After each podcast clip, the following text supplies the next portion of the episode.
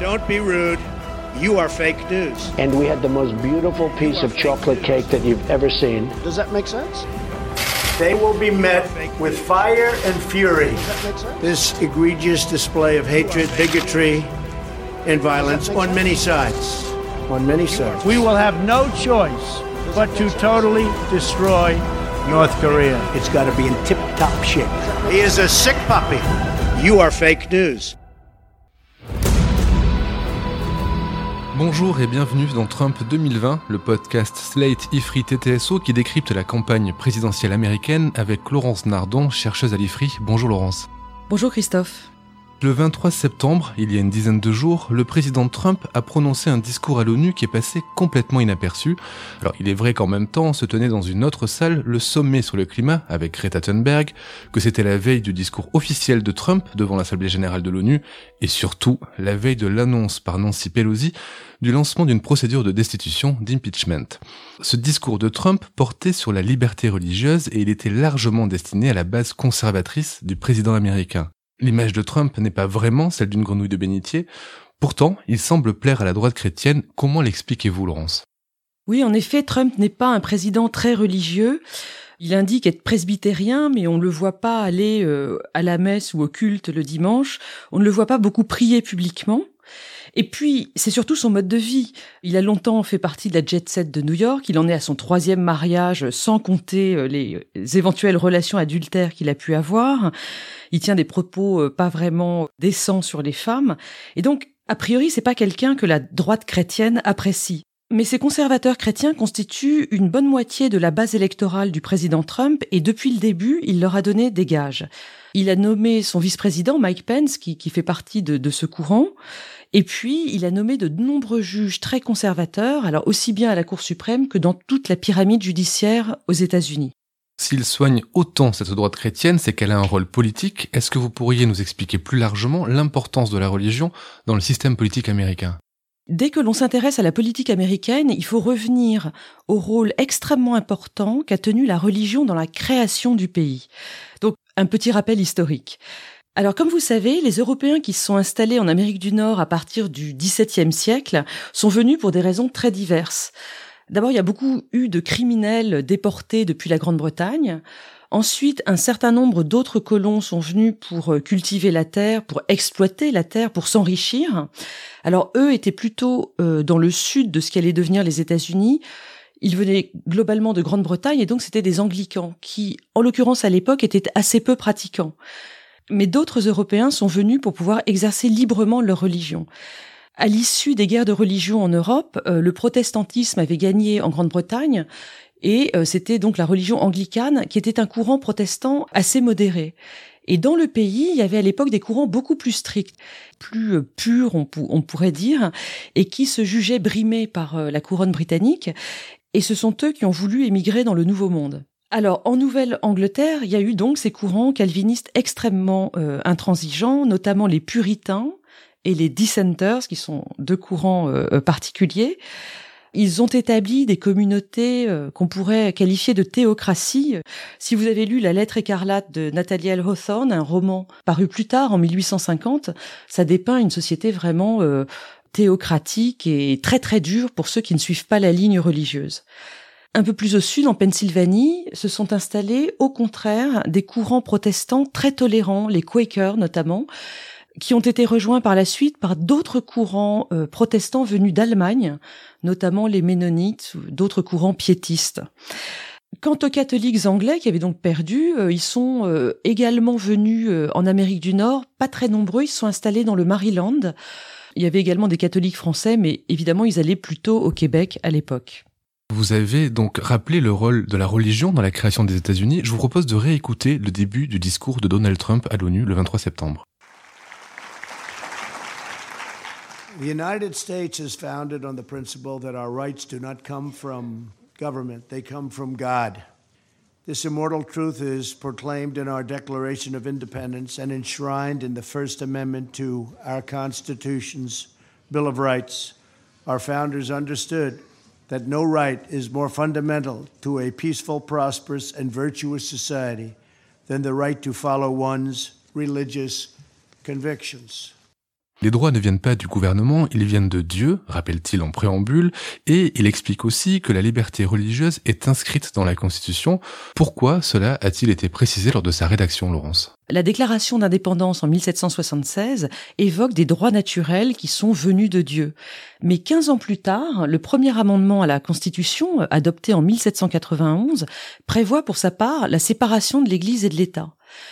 Ce qui peut surprendre puisque ces protestants très intransigeants dont on parlait n'avaient pas euh, forcément envie d'installer la liberté religieuse pour les autres courants que, que le leur.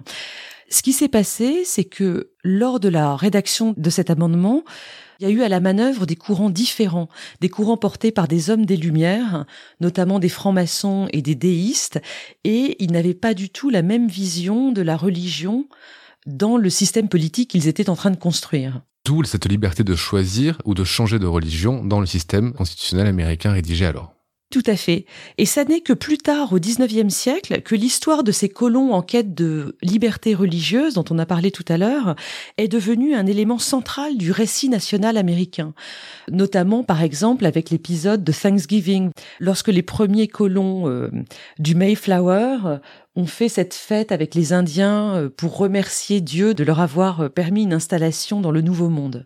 Et donc là, on voit bien qu'il y a une différence fondamentale dans le rapport de la politique et de la religion aux États-Unis et en France, par exemple. Parce que là où, aux États-Unis, la création du pays est vue comme permettant de libérer la pratique religieuse des citoyens, alors qu'en France, au contraire, la République est vue comme une institution qui nous protège de l'emprise de la religion catholique. Je voudrais souligner euh, la grande importance de l'éthique protestante dans la société américaine. Ça se voit de, de mille manières. J'en cite une qui est euh, le rapport à l'enrichissement et à la prospérité. C'est ce que disait Max Weber dans son ouvrage très connu euh, L'éthique protestante et l'esprit du capitalisme. Dans les pays de culture protestante, le fait de s'enrichir et de prospérer dans ce monde est déjà un signe d'élection divine, c'est-à-dire que c'est déjà un signe qu'on va accéder au royaume de Dieu. Alors que dans les pays catholiques, au contraire, l'enrichissement est plutôt euh, un signe de damnation éternelle. Si je vous suis bien, Laurence, la droite chrétienne qui soutient Trump aujourd'hui est donc la descendante des calvinistes de Nouvelle-Angleterre dont vous nous parliez tout à l'heure. Hélas non, ce serait trop simple. En fait, les puritains euh, qui s'étaient donc installés en Nouvelle-Angleterre se sont euh, petit à petit euh, sécularisés jusqu'à aujourd'hui. Ils sont maintenant dans des courants protestants relativement calmes.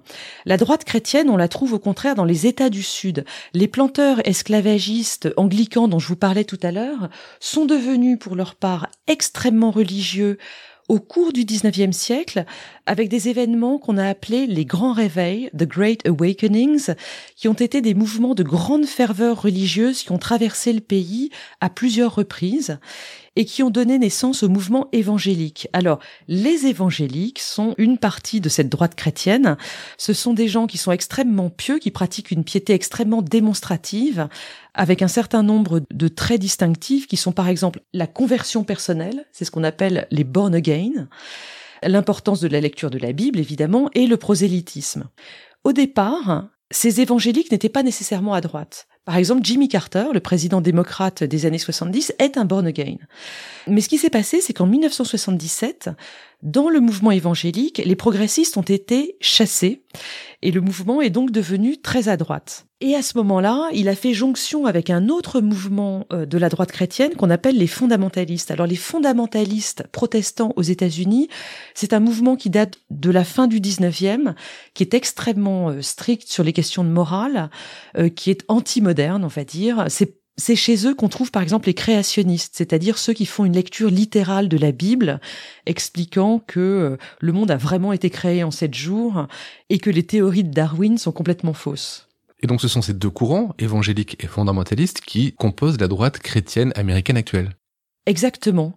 Évangéliques et fondamentalistes sont devenus une force politique au service de Ronald Reagan dans les années 80 et ils sont toujours dans l'ombre de Donald Trump aujourd'hui. On les trouve surtout au sud du pays et ils représentent pas moins de 25% de la population américaine. On imagine que ces 25% ne défendent pas des idées très progressistes.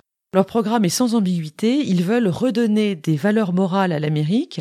Au départ, c'était pour réparer les nombreuses dépravations à leurs yeux euh, qui étaient intervenues dans les années 60. Aujourd'hui, ils sont anti-gays, anti-féministes, donc contre l'avortement. Ils sont favorables au port d'armes. Ils sont anti-environnementalistes. Et puis aussi, ils sont résolument sionistes, puisque dans la théologie qui est la leur, le royaume de Dieu ne pourra euh, advenir que lorsque tous les juifs seront revenus en Israël. Il suffit quand même de lire euh, les décisions de Donald Trump ces derniers mois pour voir qu'il colle quand même largement à l'agenda de la droite chrétienne en termes d'avortement, en termes de port d'armes en termes d'environnement. Cette droite chrétienne donc représente 25% de la population américaine. On a parlé de liberté religieuse. Quelle est la part des autres religions aux États-Unis? Dans la population américaine, il y a une majorité de chrétiens. Les protestants normaux, entre guillemets, ce qu'on appelle les protestants mainstream, représentent environ 15% de la population. Il y a les églises protestantes noires qui représentent 6,5% de la population. Ensuite, les catholiques, 21%. Les autres religions sont aujourd'hui très peu nombreuses. Les mormons, qui se considèrent comme chrétiens, même si ce n'est pas l'avis des autres chrétiens, sont 1,6% de la population, surtout dans l'État de l'Utah. Les juifs sont entre 1,8 et 2% et les musulmans sont autour de 1% Et puis, cette droite chrétienne dont on a beaucoup parlé, 25 Cependant, la proportion d'évangéliques et de fondamentalistes reste stable aujourd'hui. Elle n'est pas du tout en croissance. Et au final, la question qui se pose aux États-Unis aujourd'hui, c'est celle de la sécularisation. Jusqu'à présent, les États-Unis sont restés beaucoup plus religieux que euh, nos sociétés en Europe, mais ça pourrait évoluer puisque euh, aujourd'hui, le nombre de gens qui se disent non affiliés à une église, voire athées, avoisine les 22% et pourrait s'accroître dans l'avenir, surtout chez les jeunes. Eh bien, merci Laurence pour ces explications. On se retrouve la semaine prochaine. Merci Christophe. À la semaine prochaine. Retrouvez Trump 2020 chaque semaine sur slate.fr, dans la newsletter TTSO, sur le site de l'IFRI ou sur votre application de podcast préférée.